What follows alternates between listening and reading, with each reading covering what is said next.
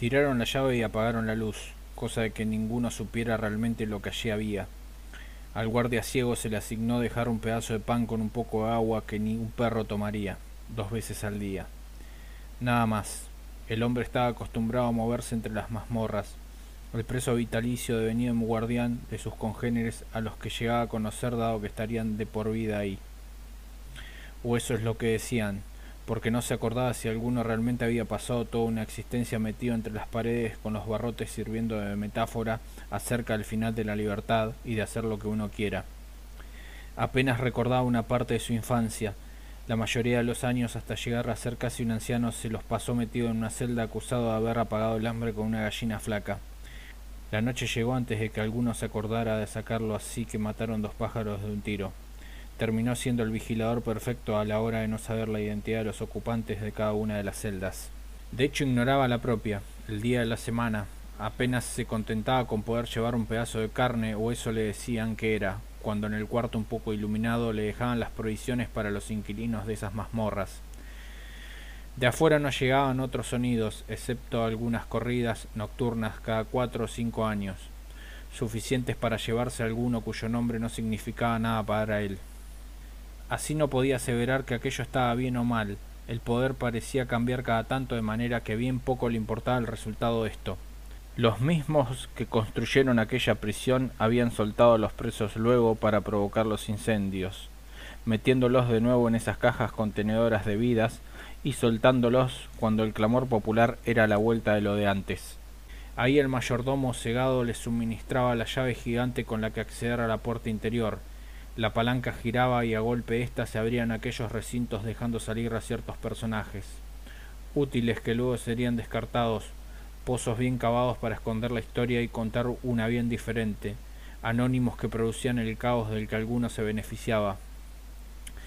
Y estaba la persona encerrada en un cuarto cuyo número no figuraba en los registros.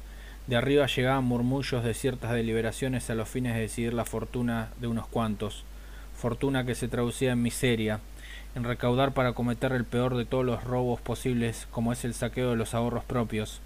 Entonces el apriete en la cintura que seguía casi siempre estaría debidamente legalizado. Adentro con algún esbirro, al resto un pacto de no agresión, cosa de que si el viento cambiara, nadie saldría lastimado, aunque a veces esto también se olvida y la noche engulle al confiado. Pero el cancerbero ignoraba todo esto, en parte porque no les veía los rostros a sus escasos interlocutores o el simple hecho de recibir lo mínimo que necesitaba. Si se le pasaba la hora de darles la comida bien podían irse sin que nadie los extrañara, excepto esa última celda al fondo en el que su ocupante devoraba cada amiga del mendrugo verde. Nunca le temía su situación. Acariciaba las arrugas de las paredes húmedas, Percibía a los roedores escabulléndose ante su cercanía para regresar a por ese pan abandonado por una mano piadosa que en un último ataque de impotencia lo arrojó a través de los barrotes.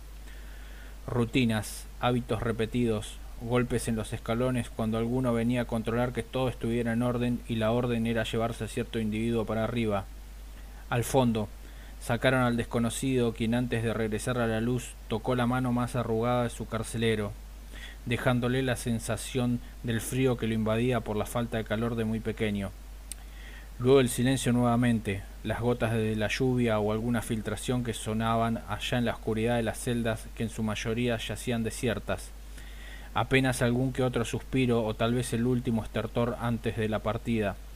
La comida bien podía ser pasto de las ratas, aunque se le hacía que otros seres podían estar en ese mar negro y denso. En ocasiones soñaba con criaturas que se movían en una especie de estanque en cuyo centro se hallaba su catre. Devoraban de a poco la humanidad del durmiente que no ponía resistencia alguna, excepto que sentía el dolor que le significaba esto, pero aún así no se dignaba a tratar de salir de ahí. Luego despertar aunque la oscuridad siguiera. Un portazo anunciaba que alguno lo había esperado por demasiado tiempo y finalmente se atrevía a llevarse a otro recluso sin firmar ninguna constancia, o al menos decirle en cuál celda no debería dejar alimento alguno. Tras esto no hubo más incidentes, excepto por el día en el que el sol decidió bajar hasta esa instalación en las cloacas del mundo y antorcha en mano trajo la luz a aquellos recintos desprovistos de la misma. La mano ya no era tan fría después de todo, dejándose conducir cuesta arriba hasta recibir el aire frío de la noche y luego el olor a carne quemándose.